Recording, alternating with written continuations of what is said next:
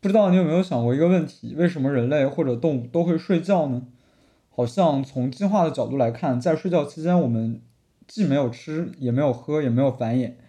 啊，并且呢，在睡觉期间呢，我们处于无意识状态，这在远古时代是很危险的。为什么睡觉这种机制会被保留下来呢？大家好，欢迎来到格里奥的读书室。这期节目呢，我将带来《Why We Sleep》。那这本书呢，以非常科学严谨但又简洁易懂的语言，介绍了睡眠的保护作用以及睡得少的危害。那么看到了这本书，我真的是背后一身冷汗，就再也不敢开夜车了。好，首先呢，我们为什么要睡觉呢？我们以前为什么如此的忽视睡眠呢？我们为什么不知道这个东西有如此重要的作用呢？首先是从科学史的角度呢。人类一直无法解释我们为什么要睡觉。呃，再呢，就是说从进化的角度看，在一天里里面三分之一的时间你没办法捕食，没办法，甚至处于无意识状态是非常非常危险的。如果从进化的三个原动力来讲，睡眠是一种完全无法解释的机制。那直到近些年呢，根据睡眠的研究，我们才能一窥睡眠的重要作用。呃，睡眠有什么样的作用呢？首先呢，睡眠是有诸多功能的，它为我们的大脑以及身体提供了数不清的夜间福利。然后，似乎我们体内所有重要器官以及大脑内部的运作都是通过睡眠来优化提升的。啊，这么说可能好处可能大家没有感觉。那么说，我们说一说睡眠不足的坏处吧。就是说，当你每晚的规律睡眠少于六到七个小时的时候呢，它就会破坏你的免疫系统。让你罹患癌症的风险增加一倍，并且睡眠不足可能会引发冠状动脉堵塞、变薄的风险，使你受到心血管疾病、中风以及充血性心力衰竭的威胁。呃，并且呢，睡眠障碍也会加剧你各种精神疾病的病症，比方说抑郁、焦虑和自杀倾向。再次呢，如果你是体重超标的人士呢，睡眠也会让你吃的更多，并且压抑你产生饱腹感的激素浓度。让你更加容易变胖。我说了这么多，是不是大家已经吓出一身冷汗了呢？不过听到这期节目，至少我们还有的救。我曾经有一个非常愚蠢的想法，就是不知道大家都会不会有用手表来记录睡眠的习惯。反正呢，我是会一边记录睡眠，一边当做一个闹钟嘛。然后我曾经呢，就有一段时间，我就非常愿意看那个 Apple Watch 的睡眠的那个谱图。我发现其实就是如果对比两天来看，哪一天深度睡眠越多，我就会感觉我睡得越好，第二天精神状态也会更好。那么我就，然后我就进一步的看，我发现，嗯，好像那种深度睡眠呢，只出现在早些的时候，就是说当。我的深度睡眠大约是，如果以 Apple Watch 自带的算法来算的话，它就是，呃，大约在第一天我睡下到第二天凌晨一点的时候是有的，然后以后呢就没有深度睡眠了。那我就想，我一天是不是只要睡三到四个小时，我就能保证有足够的深度睡眠了呢？那么我为什么要睡其他的那些觉呢？呃，当然这种说法相当相当的愚蠢。直到我看到了这本书呢，我才。为我那个想法感到可怕，呃，幸好我没有用那个想法来指导我自己的睡眠。另外呢，如果你从现在开始好好睡，你甚至还会有很多意想不到的收获。呃，比方说，它可以让你增强记忆力，充满创造力，并且让你变得更加有吸引力，身材更加的苗条，然后也能很好的抵御对食物的渴望。好，那么说了这么多，我们先来认识一下什么是睡眠吧。睡眠的机制是怎样运作的呢？好，首先一个问题是我们为什么会在一天的时候有想要睡觉的想法以及自动的清醒呢？好，首先我们身体里面存在着一种机制，就叫做昼夜节律。这种昼夜节律呢，决定了我们什么时候想睡觉，什么时候想要醒来。嗯，在一九三八年的时候就有这样一个实验，他们是芝加哥大学的一个教授，叫做纳塞尼尔·克莱德曼。哇，这个教授真的是狠人，他在带着他的研究生呢，做了一个非常极端的科学实验。他们两个人呢，就是把自己当做实验品，然后带着他们的行李呢，去一个肯塔基州叫做猛犸洞的地方住了三十二天。这个猛犸洞有什么特别的地方呢？就是它的里面是非常黑的，就是它完全照不到日光。也就是说，他们两个人在黑暗里面待了三十二天，他们不仅积攒了浓密的须发，然后并且呢，也有很重要的发现，就是我们人类的生物节律。我想知道，他们当日夜循环完全被切断，他们的生物节律是不是还会保持稳定？呃，是同样的在白天醒来，晚上睡眠，还是会完全的不规律呢？其实他们的睡眠呈现了一种可预测并且重复性的模式。就是十五分十五个小时的清醒时间，然后伴有九个小时的睡眠，一天也并不是精确的二十四小时，而是二十四小时十五分钟。诶，那如果我们一天的节律是二十四小时十五分钟，那我是不是好像过一段时间呢，睡眠就会被颠倒到白天了呢？呃，但其实我们都知道并不是这样的嘛。那么是什么扮演了这个把我们的生物节律拨到准确二十四小时的作用呢？就是太阳光。呃，太阳光呢，刺激刺激了我们的视交交叉上核，然后来使我们大脑的节律调整到正常的状态。哎，那是不是我们每个人的节律是相同的呢？我不知道大家有没有听过一种说法，叫做晨行人和夜行人。就是说，有的人他习惯早起，那有的人却习惯晚睡、晚起。那么为什么会有这样的差异呢？是因为晚起的人他比较懒嘛，他前一天晚上总是喜欢玩手机而不愿意休息嘛。呃，其实并不是，因为从科学上来证明呢，是基因导致了晨行人和夜行人的差距。就是说，夜行人他们是基因决定的，他们晚上会比较晚睡，然后早晨比较容易晚起。而这部分人在人口的总数中占有百分之三十，晨型人呢大约占百分之四十。而介于中间的人呢，大约也占到百分之三十。而如果夜猫子呢，他们在早晨被迫过早的醒来呢，他们的大脑会处于一种类似睡眠的状态。也就是说，他们其实的工作能力并不在线，然后需要很长的时间，可能或许到下午，他们才能发挥出真正自己的工作能力。呃，并且呢，因为现在的工作的关系嘛，大家都要早晨打卡，晚上打卡。那如果他是那种，呃，如果夜猫子对于夜猫子来说的话，他早晨被迫过早的醒来，然后就会导致睡眠不足的问题。那么这种睡眠不足的问题，长期以来就会导致更高比例的抑郁、焦虑、糖尿病等。从进化的角度来看呢，这种晨行人跟夜行人的分别呢，也是比较合理的。就是说，我们人类在古远古的时候是整个部落一起睡眠的。那如果所有人都睡了，那八个小时，我们整个部落都处于一个比较容易受到攻击的状态，所以就分化出了晨行人跟夜行人的区别。也就是说，当我们晨行人睡了的时候，夜行人在值班；而夜行人睡了的时候，晨行人在值班。这两种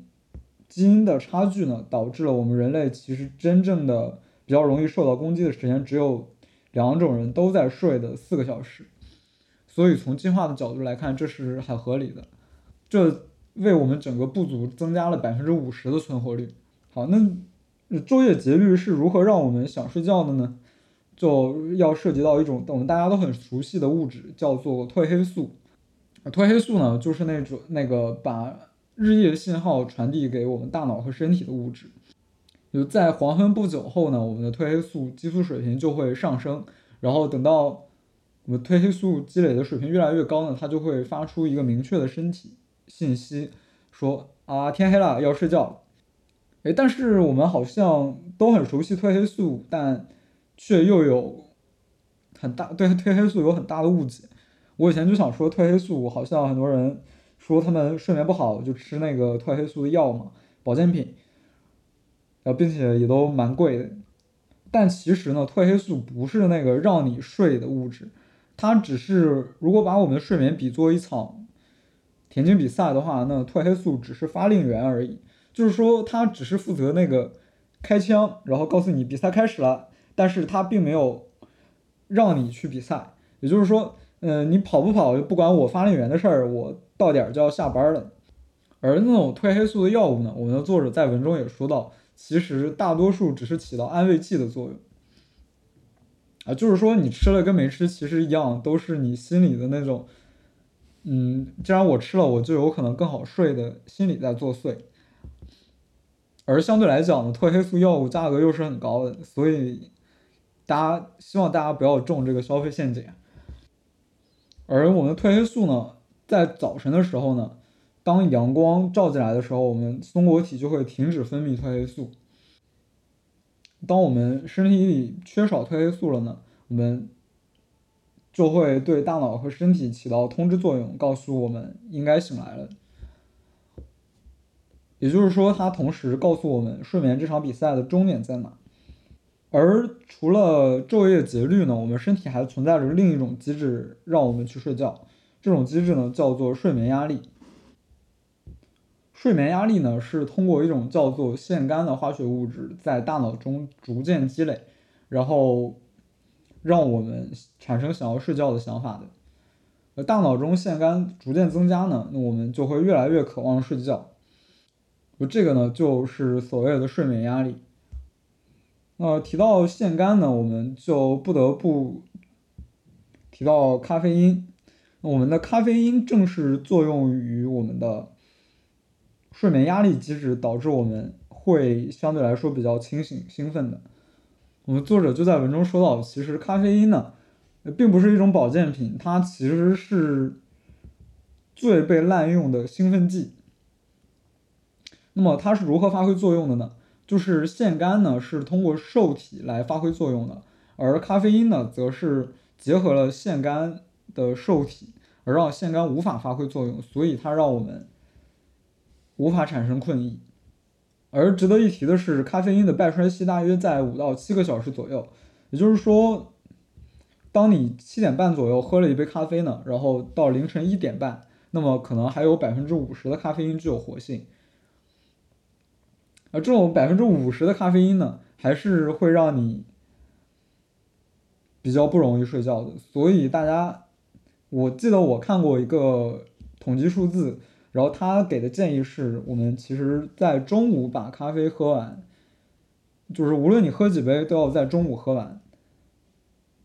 但说实话，我觉得好像你即使再怎么早，你喝三杯，到了晚上，可能你睡眠还是有一定影响的。呃，接下来呢，我们来谈谈睡眠的组成。就像我刚才说的，在 Apple Watch 里面，它会分深度睡眠、跟核心睡眠，还有快速眼动睡眠嘛。那么这些。不同的睡眠是有什么样的作用呢？为什么深度睡眠比较多，我会感觉到休息比较好呢？而既然深度睡眠可以让我们休息的很好，我们又为什么要有快速眼动睡眠呢？这就要提到我们芝加哥大学的另一个实验，它也是刚才那个海人教授做的，他的一个研究生叫做尤金阿塞林斯基。他们发共同发现了快速眼动睡眠以及非快速眼动睡眠的区别。嗯，他是怎么发现的呢？他当然，他们还是秉持着一位一位的海人的角色，就是这个研究生呢，把他的女儿作为了实验品去观察他的不同的睡眠的区别。呃，他注意到呢，就是当我们在睡眠的某些阶段，婴儿的眼球会在。眼皮覆盖的下面不断的转动，而有一些时段呢则不会，所以这就是我们的快速眼动睡眠以及非快速眼动睡眠的区别以及它们得名的原因。而我们的梦境呢则和快速眼动睡眠是有关的，所以我们的快速眼动睡眠呢也叫做有梦睡眠。就是研究者测量我们清醒的时候非快速眼动睡眠以及快速眼动睡眠时的脑电波。他发现，快速眼动睡眠呢，跟清醒的时候我们脑电波是很相近的。也就是说，其实，在快速眼动睡眠中间，我们也相当于在经历着某种的旅程，而这种旅程呢，就是我们大家称之为梦的体验。而非快速眼动睡眠呢，也要进行区分，像我刚才说的核心睡眠和深度睡眠嘛，就是研究者把非快速眼动睡眠分为一到四四个阶段，阶段三和四呢是深度睡眠。阶段一和二呢是核心睡眠，而三和四呢就是唤醒我们难度最大的时期，所以叫做深度睡眠。而我们的那个快速眼动睡眠和非快速眼动睡眠，在我们的一个睡觉周期内呈现规律的交替。在前半夜呢，我们的非快速眼动睡眠会占据主要地位，而后半夜呢，我们的快速眼动睡眠会占据主要地位。而它们是以九十分钟为周期来进行交替的。如果从夜里十一点开始睡眠的话，到早晨七点，我们会分为五个周期，这五个周期都是一个半小时嘛。然后前三个周期呢，你就会观察到，我的睡眠主要是非快速眼动睡眠占据主导，而后两个周期则是快速眼动睡眠占据主导的。我会把这个图呢放在 show notes 里面。诶，那为什么我们会有非快速眼动睡眠和快速眼动睡眠的周期交替呢？如果把我们的记忆比作雕刻的话，呃，我们想象一下，我们先以一大块的粘土作为基底的话，这个呢，粘土的基底呢，则是我们已经存储的自传体记忆。接下来呢，我们是要对这个基底呢进行一定的打磨，去除多余的部分。这个就是我们的长时间的非快速眼动睡眠的作用，而我们的快速眼动睡眠呢，则起到雕刻细节的作用。而通过这种机制呢，我们睡眠可以很好的管理和解决我们的记忆存储的问题。就是说，记了太多东西，有时候大脑会不够用嘛，所以我们大脑就通过去除一些不重要的东西，然后保留重要的东西，来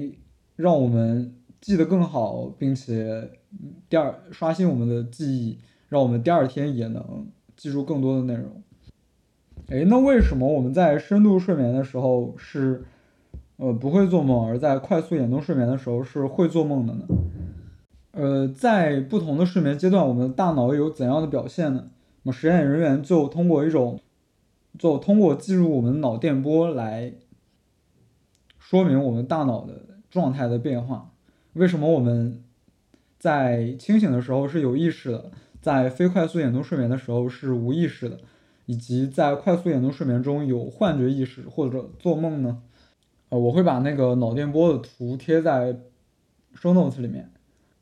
那清醒的时候呢，脑电波呢就是快速的、杂乱的这种上下的浮浮动波形嘛，就锯锯齿波。因为我们大脑在清醒的时候呢，不同部分在不同的时刻就在处理不同的信息，把它们放在一起呢，就会产生一种混乱的模式。也就是说，我们每个细胞都在做每个细胞自己的事情，而。综合在一起就是杂乱无章的脑电波，啊，如果把我们的大脑比作有一个成千上万球迷的体育场，而我们的脑神脑细胞就是我们的球迷嘛，那么有一个麦克风呢，如果在体育场中央晃来晃去，就发现每个人都在讲不同的话，那么这个时候呢，我们麦克风收集到的对话都是混乱的，没有清晰统一的声音，而当我们进入到深度非快速眼动睡眠的时候，神奇的事情就发生了。这就像我们的那些球迷开始共同的吟唱，我我们脑电波呢也随之变成了这种有规律的慢波，也就是我们的这些脑细胞呢开始大合唱，然后进行一种神经同步行为。在这个状态呢，我们开始保存记忆。不知道大家熟不熟悉以前的调频和调幅广播嘛？就 FM 和 AM，这个就是长播的频率导致的。那这两种广播的区别呢，则在播的频率。调频呢，则使用了高得多的频率的波，而调幅呢，则是。频率更小，但是波更长，就是说，其实调幅广播呢，它可以传播的更远，而调频呢，信息的信号则是更强的。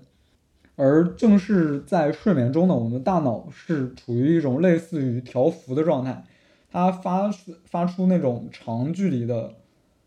缓慢的、持续的电波，来同步我们大脑中所有脑细胞的信号，让它们可以互相协作。也就是说，其实我们大脑两个相距很远的脑细胞也可以在这个过程中进行通信。后呢，这种脑电波把我们的记忆从一个短期存储的位置放到更长久存储的位置，也就是相当于把我们电脑的前台的应用程序给关掉嘛，然后为明天的运行清理出清理出空间。那作者就有提到，在清醒的时候，刚才也说过那种锯齿状的不规律的脑电波嘛，它是一种对外部感官世界的接收，就是说我们不停的吸收外界的信息，而在深度睡眠的时候呢，我们是一种内向的反射，就是就是说我们大脑对信息进行传递和提炼，反射呢就是把我们白天吸收的信息呢就是。存储跟强化，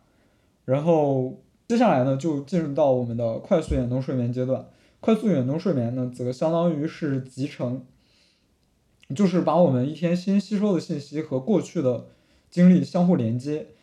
然后创建出一个对于世界运转建立一个更加准确的模型。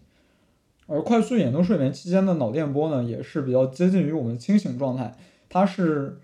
呃锯齿状且不规律的。呃，作者在文中有提到，我们快速眼动阶段呢，就相当于把我们的精力啊、情感都在大屏幕上放一遍，但是呢，他们是无规律的、不合逻辑的、荒诞的。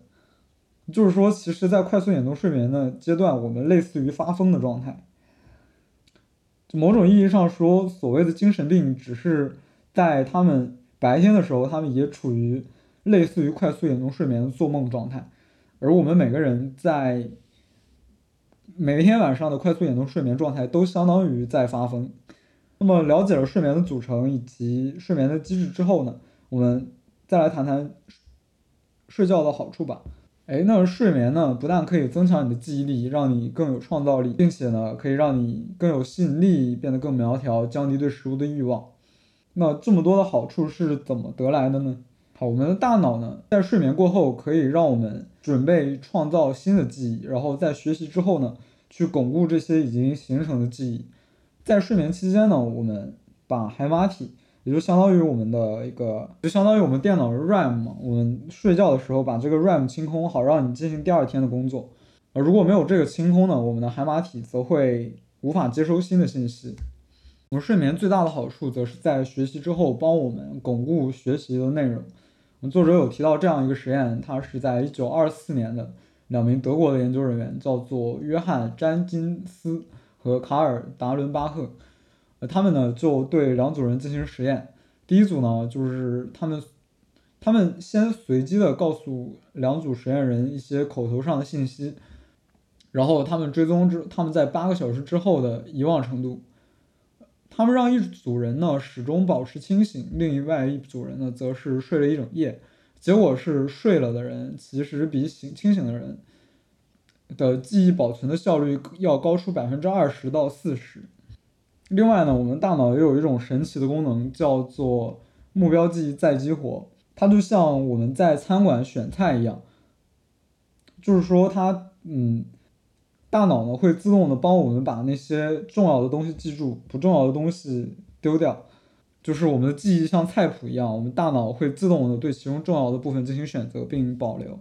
呃，刚才所说的呢，其实是比较偏向于就是记忆方面的，毕竟告诉他们实验者口头的一些信息，就只是让他们再重复一遍，而我们学习的另一个作用则是学会某种记忆嘛。呃，比方说我们骑自行车。而我们平时习惯呢叫这种叫做肌肉记忆，就是我们骑自自自行车嘛，越骑越熟练，然后我们骑到一定程度呢，我们就觉得我们的脚好像都在自动的控制平衡。好，那种肌肉记忆呢，其实它也是保存在大脑里面的，只不过它保存在潜意识层面，就是说我们意识不到我们在做这件事情。就在二零零零年的时候，有一位钢琴家，就在一次演讲过后，他就找到作者，然后觉得作者对睡眠的研究是非常有趣的，然后他就说他的经历。这个钢琴家呢，就说在睡觉之前呢，他去弹一首曲子，发现自己怎么都没办法把它弹得很好，呃，但是呢，他感到丧气，之后他睡了一觉，第二天起来发现他却弹的。熟练了，也就是说，其实我们的大脑呢，会也会像保存我们教科书式记忆一样，自动的保存我们的肌肉记忆。也就是说，如果你今天要学习一项技能的话，请保证充足的睡眠，这会让你学得更好。谈到了睡眠的好处，我们再来谈谈睡得不好的坏处吧。或许好处对我们来讲没有那么多的吸引力，但吓一吓你可能会引起更多的警觉。好，首先是我们要谈到一种严酷的刑罚，叫做睡眠剥夺，也就是刑讯逼供嘛。他们有一种手段，就是不让被逼供者睡觉。而这种手段呢，看似并不血腥，也并不残忍，但其实是风险非常非常高的一种手段。呃，吉尼斯世界纪录呢，他们是停止了对打破睡眠剥夺记录的认证，而相比来讲呢，就是有另一个人，他是穿着宇航服，然后用热气球上升到大气层的外层，然后打开舱门跳下来，用自由落体的速度回到地面冲破音障，并用自己的身体制造出音爆，这个在。安全性上是认为比睡眠剥夺要高得多的。那睡眠剥夺为什么如此可怕呢？睡眠剥夺呢会大大的影响我们大脑的一种能力，就是专注力，而在最轻微的睡眠剥夺之下也会受到影响。而在这种无法专注的致命后果中，疲劳驾驶是最为严重的。在美国，每个小时都有人死于疲劳驾驶引发的交通事故，而引发这种疲劳驾驶的呢？呃，不是说我们长时长时间的睡得不足，我们在开车的过程中不小心就整个睡过去，这不太常见，而是一种叫做微睡眠的机制。那微睡眠呢，就是说仅仅几秒钟，我们的眼睑会全部的闭合，呃，这个甚至呢会比较容易发生在那些每天晚上睡觉的时间都少于七个小时的人当中，而每天晚上睡眠少于七个小时呢，又是非常常见的。哎，那为什么这种微睡眠会比较危险呢？就是说，在三十英里每小时的速度下，那么两秒钟的微睡眠加上一个适当的角度，就可能让你完全的从一个车道偏离到另一个车道。而如果你的速度是六十英里每小时的话，你可能就会随时有生命危险。然后我们的科学家就做了这么一个实验，就是对不同组的人实施睡眠剥夺嘛。当然，这种实验蛮残忍的，不过也揭示出了这种微睡眠对我们的社会所带来的危害。呃，它主要把实验对象分为四组，第一组呢是连续清醒七十二个小时，而第二组呢每天晚上可以睡四个小时，第三组每天睡六个小时，第四组则是对照组，每天睡八个小时。哦，我们就发现那些经过睡眠不剥夺的组呢，都是发生了。微睡眠的情况，所有睡眠剥夺的组都出现了反应时间减慢的情况，而最终实验的数字呢，也让人蛮触目惊心的。比方说，第一组在第一晚上没有完完全没有睡觉的话，他们精力不集中导致的失神增加了百分之四百以上，呃，并且呢，在以后他们如果持续不睡觉呢，这种损伤会继续增长，会维持在一个线附近。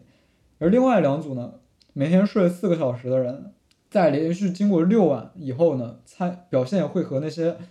一天完全不睡觉的人是一样的糟糕，微睡眠次数增加了百分之四百，而到了第十一天的时候呢，他们的表现会进一步退化，好像赶上了那些四十八个小时不睡觉的人。而另外呢，最常见的情况就是每天睡六个小时，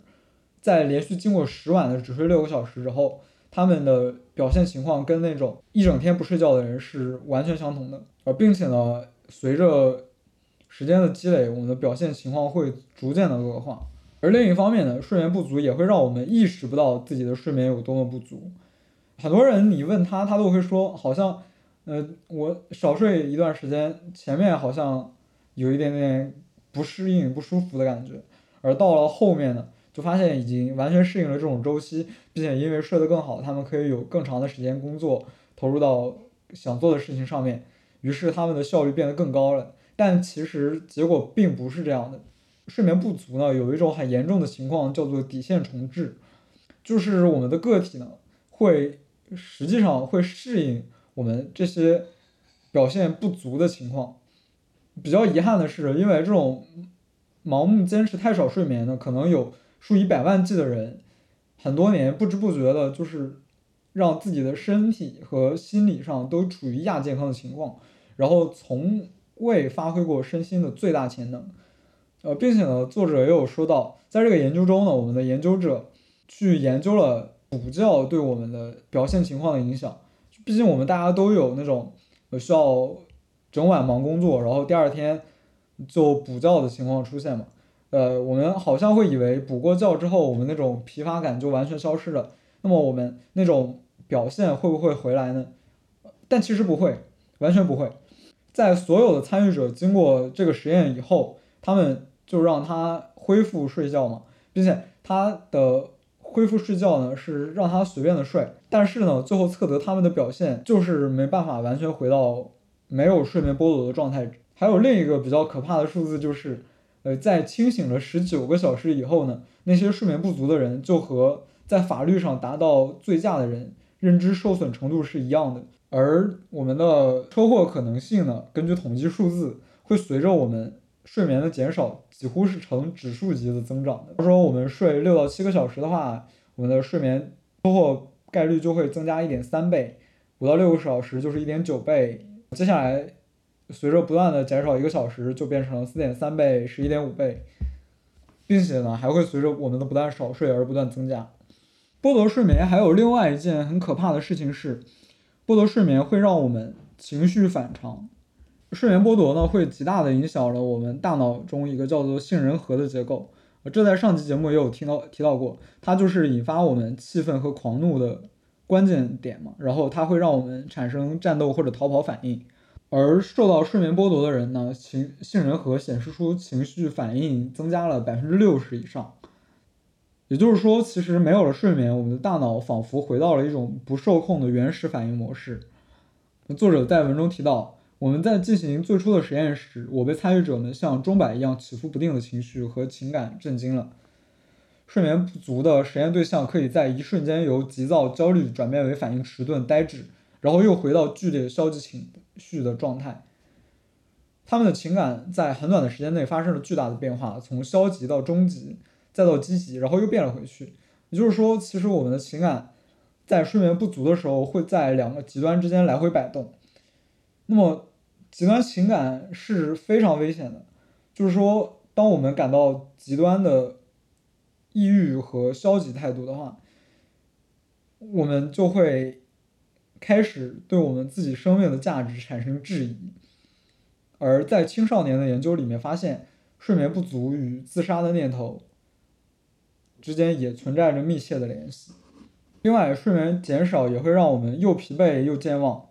这个应该还蛮常见的。大家学生时代可能都有那种，呃，为了应付考试而整夜没睡去复习的情况。呃，但事实是，整夜没睡有提高你考试的表现吗？我们的作者在文中就说到，其实完全是相反的，整夜没睡呢，向大脑灌输新信息的能力减少了百分之四十。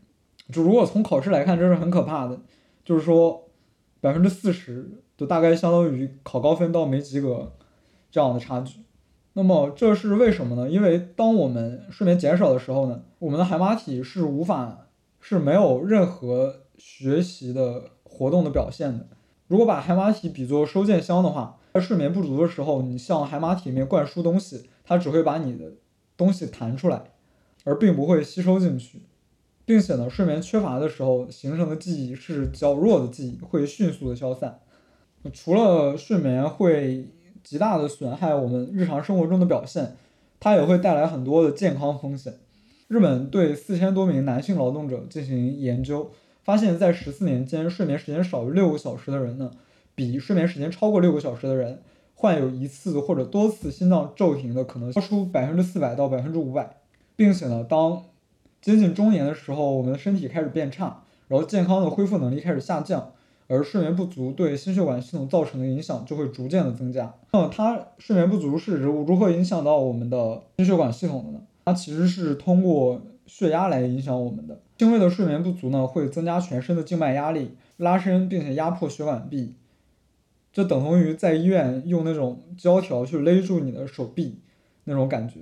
而可能因为高血压太常见了，我们今天总是忽略它的危险。但其实高血压是很可怕的，高血压会让你患心力衰竭、缺血、心脏病、中风或者肾功能衰竭的概率呢大大的增加。仅仅在二零一七年呢，高血压就通过这些病的形式，有夺走七百多万人的生命。毕竟心血管疾病好像是现在人类死亡头号杀手嘛。呃，当然我不知道是它还是癌症，好像一个第一，一个第二吧。睡眠不足是是怎样增加我们的静脉压力的呢？它是通过影响我们身体里有一种叫做交感神经系统的机制。交感神经系统呢，它也是那个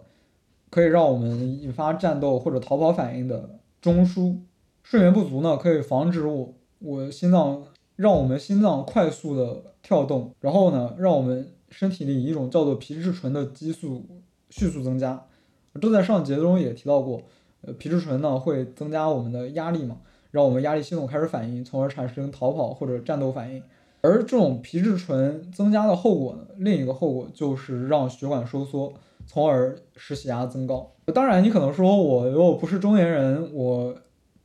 这没差呀，我过一天算一天。其实睡眠不足还有更近在眼前的危害，这种危害呢就叫做糖尿病。好。我相信想到糖尿病，大家可能会想说，这个东西好像遗传的比较多啊。既然我家没有遗传，我大概率没事。但其实完全不是这样的，糖尿病能够睡眠不足引发的糖尿病，要比我们大多数人想象之中要严重的多得多。好，首先我们介绍一下糖尿病是怎样的机制呢？糖尿病嘛，当然就是我们血液里面的糖高于我们正常的水平。这种高水平的糖呢，则会对我们身体组织和器官造成惊人的伤害，并缩短我们的寿命。一个正常人吃过东西之后呢，它根据我们的胰岛素的指示呢，身体细胞打开它们的面的通道，然后让葡萄糖进入到细胞里面，从而降低我们血液中的糖分。而如果体细胞呢停止对胰岛素做出反应，它们就不能吸收葡萄糖。而会造成我们的血糖水平无法回落到安全水平，并且让我们身体持续处于高血糖状态。而这种高血糖状态呢，则是糖尿病前期的状态，并会很大概率呢发展成二型糖尿病。我们作者最后提到这样一个实验，它真的是蛮可怕的。首先是这样的，科学家们对没有糖尿病、没有血糖问题的健康成年人呢进行对照实验。然后参与者呢，在前六个晚上只能睡六四个小时，在一星期结束呢，这些本来是健康的参与者呢，把他们的血液样本去进行检查，会发现呢，他们吸收标准葡萄糖剂量的效率比充分休息时降低了百分之四十，而百分之四十意味着什么呢？如果我们把这些血糖数据呢拿给完全不知情的医生。就会被诊断成糖尿病的早期症状，会被迅速的采取医疗措施。而睡眠缺乏是怎么影响我们人体对胰岛、对血糖、对葡萄糖的吸收呢？则是通过，就是因为疲劳的人呢，对胰岛素的接收程度要低很多，也就是说，我的体细胞呢比较不容易打开他们的通道。啊，当然，这种早死或者什么的都很。好像说起来也没有那么那么可怕，那么近在眼前的则是我们每名患者平均治疗费用呢，超过八点五万美元。哎，或许比起糖尿病，大家觉得更恐怖的则是变胖。相信大家都有这样的体验，就是好像一段时间睡眠很差，然后人就会变胖。啊，当然是真的变胖，不是水肿。因为我们人体里面是有两种激素来控制我们的，呃，想饥饿感以及饱腹感嘛。一种叫做瘦素，它是用来增强我们的饱腹感的；一种叫做胃饥饿素，它是增强我们的饥饿感。就是说，当我们胃里没有东西了，我们就会分泌胃饥饿素，造成我们的饥饿感；而当我们吃进去东西呢，则会分泌瘦素，让我们产生饱腹感，从而维持正常的饮食习惯。而当我们睡眠不足的时候呢，这两种激素则会被完全调成反方向来，而引发我们进食量和体重的增加。哦，这就又要谈到我们的芝加哥大学，他做了这样一个实验，他让每名参与者呢连续五个晚上只能睡四到五个小时，呃，对照组呢则是每天睡八点五个小时，然后两组人呢都给他们充足的且类型完全相同的相同的食物，然后去监控他们。的瘦素以及胃饥饿素的循环水平，然后呃结论就发现，我们每晚睡四到五个小时的人会格外的贪吃，就是说尽管获得了相同数量的食物，然后身体活动量也差不多，但是呢，这些人的饥饿水平处在平稳的控制之下。也就是说，他们在睡眠过短的第二天，饥饿感发生了剧增，食欲也迅速增加。而并且呢，在实验中会发现，在睡眠很短的时候，同一个人的摄入呢，每天会多三百卡路里。而三百卡路里呢，如果持续，如果每天都多摄入三百卡路里的话，则会导致体重增加十到十五磅。最后一天呢，我们的范考特给了我们的实验者任意进食的机会，就是人们可以吃自助餐，然后。零食柜里面也有充足的零食，他们会发现那些睡眠不足的人呢，在自助午餐期间摄入了将近两千卡路里的热量，两千卡路里，相信就是一餐饭大概我记得好像是要小于一千卡路里才是一个正常的摄入量，然后这些人呢却摄入了两千卡路里，并且呢他们在摄入了两千卡路里之后，开始又开始吃掉了三百三十卡路里的零食。也就是说，这种睡眠剥夺导致了我们人的暴饮暴食，并且呢，我们更难以抵抗食物的诱惑。好，最后我觉得值得一提的是，我们作者会，作者还回答了另一个疑问，就是说酒精会让你睡得更好吗？我相信大家好像，嗯，都有那种睡前小酌一杯，然后发现睡得很香的经历。我以前也是经常习惯在睡前看看个电影，喝一杯啤酒。就觉得这样不但很好睡，而且第二天醒来精神也很好。但事实真的是这样的吗？其实完全大错特错。酒精与其说它让我们睡得更香，不如说它麻痹了我们。酒精其实是一种镇静剂，也就是说，当我们摄入一定量的酒精的话，我们的大脑就会处于一种麻痹状态。而更糟糕的是，这种麻痹状态其实。反而和我们的正常睡眠状态是不同的，也就是说，其实我们感觉睡得很好，但其实完全不是。首先呢，酒精会把睡眠碎片化，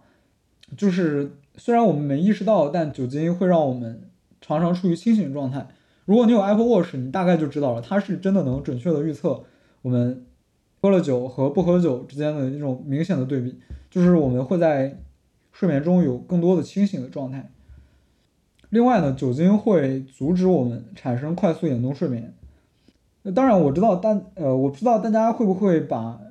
一夜无梦当做一个睡了好觉的指标，而好像是正是这种一夜无梦的想法，让我们觉得酒精让我们睡得更好。但其实这往往是有害的。如果长时间的没有进行有梦睡眠呢，就会积累需要快速眼动睡眠的巨大压力。呃。现在不知道大家有没有身边有没有那种长期的酗酒者？这种酗酒者呢，在清醒的时候呢，他们也会做梦，